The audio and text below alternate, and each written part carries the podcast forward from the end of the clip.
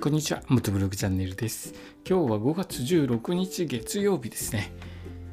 今日は関東の方、気温があまり上がらず寒かったですけれども、え最近気温の変化激しいので、風邪などひかないように注意してくださいね。えー僕はですね、今日、だいぶ寒かったですね。僕の住んでるところもだいぶ寒かったんですけれども、えーと、まあ、あの通常通りの月曜日を迎えております。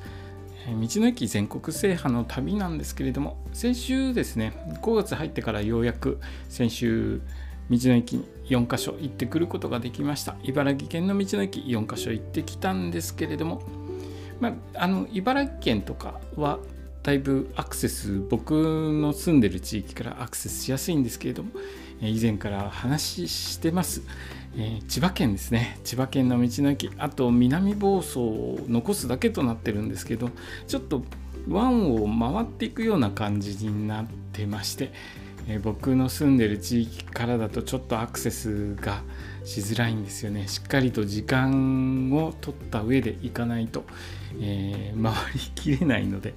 うんなかなか時間が合わなくて回回ります回りますって言ってる割には全然行けない状況が続いています。でもう5月中には終わらせたいのでであんまり予定では泊まりで行く予定はなかったんですけれどもちょっと1泊で一気に回ってしまおうかなと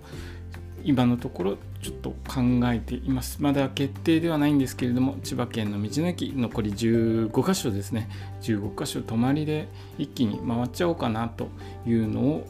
えー今のところ検討しています、えーその他はですね一番道の駅関東の道の駅の最後に千葉県を回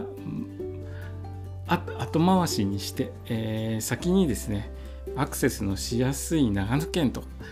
えー栃木県茨城県の方を終わらせてその後千葉県を回るという策もあるんですけど、うん、どうするかちょっと今のところ考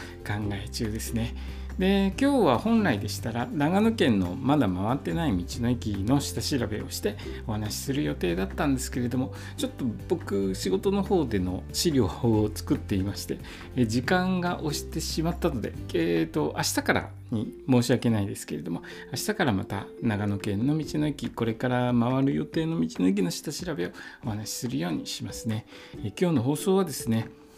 千葉県なかなか苦労していますという話でした。え今日の放送もお聞きくださりありがとうございました。それではまた明日。